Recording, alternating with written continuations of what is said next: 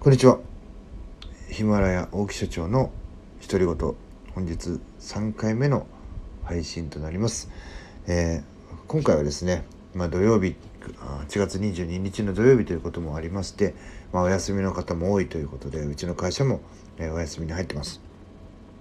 ということでですねえちょっと気の抜けたような話をしていきたいと思います。まあ、1回目、2回目、3回目とですね、ね9月1日から入社をし入弊社に入社をしていきます。夏金チャンネルことじゅんさんのに、えー、ちょっと付随するお話をしております。そして、えー、このヒマラヤ、えー、YouTube、Twitter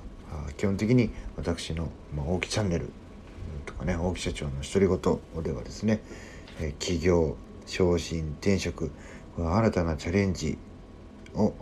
控えたまたそれ向けにですね頑張ってる人。に対しての有益な情報っていうのをお届けしております。よろしくお願いいたします。えー、まあ、3回目なんですけども昨日ですね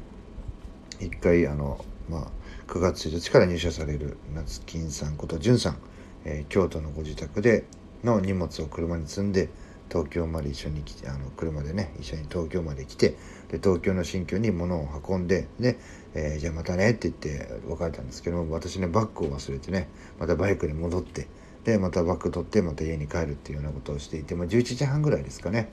であの11時半で帰ってきてもう、まあ、汗だくなような状態で帰ってきてあ帰ってきてであのいつもだとねこうシャワーでバーって済ませてしまうんですけど最近はですねちゃんとこうお風呂を沸かしてこれはねまたあのキャトルボディ有利さん、えー、あの福岡でね足つぼのスペシャリストとして、えー、活躍されてる方なんですけども有利さんがね毎日こう YouTube を配信されてる中で私もねあの自分も健康体を目指していかなければいけないというところで実践させていただいてるんですけどもちゃんとね38度ぐらいのお湯にこうお風呂を沸かしてで長く使ってで出てきて